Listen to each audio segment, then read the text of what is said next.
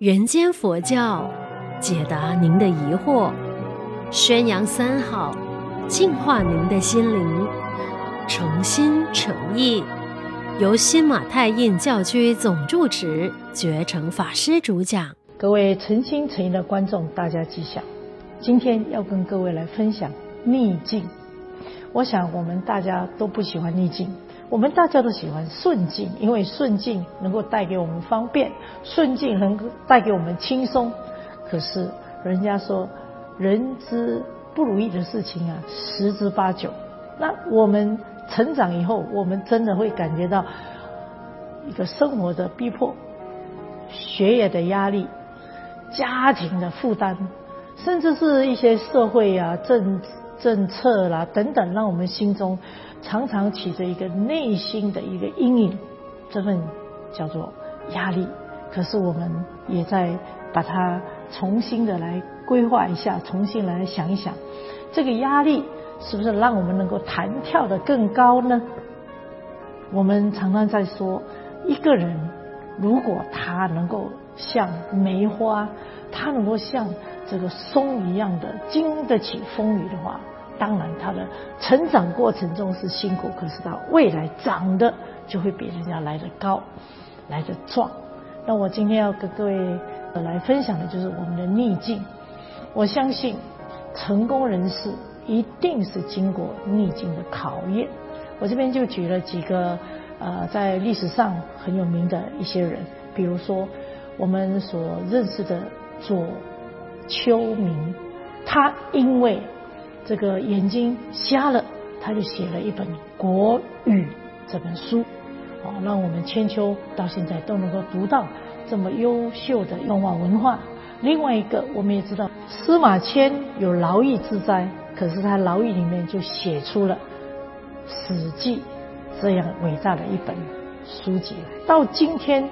我们几乎每一个上大学中文系也好，甚至我们一些呃这个政治人物，非读《史记》不可，让我们了解了一个国家的变化，一个领导人该有的一些政政治政见的思维等等。那我们也知道，孔子他颠沛流离啊，在这个春秋战国的时候，可是他也写出了。一个让我们后人所常常需要来学习的《春秋》，还有《论语》这样的一个伟大的一个作品，就是他在逆境当中所写下来的。那么再来呢，我们也看看我们大家在这个端午节吃粽子，我们只知道说端午节吃粽子，当然我们也不知道说原来它的背后是因为一个屈原。他当初的皇帝不听他的一个谏言，他投了汨罗江，写了一个《离骚》那么好的一篇文章，流传千古。那再来呢，我们也知道孙膑啊，是我们看到他有一个到今天为止，世人都很想来学习的，叫做《孙子兵法》。他每一个词句里面，一个政治家也好，一个国家领导人要了解的知彼知己，百战百胜。孙膑先生他也是受到了一个屈辱哦，然后他在这个委屈之下做监牢里面，他就写了这个《孙子兵法》。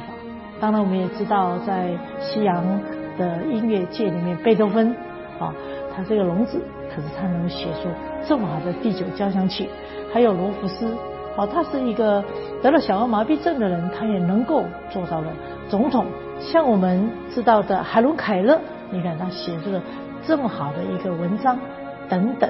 所以我们也知道今天的社会，今天的呃国情啊，虽然我们碰到很多的辛苦，很多人失业了，很多人没有工作了。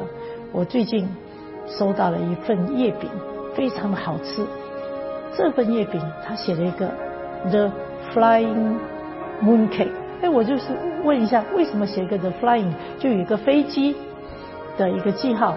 原来呢，这个月饼是一个空中的这个飞机师哈所做的月饼。我就问他说，为什么你会做这个月饼？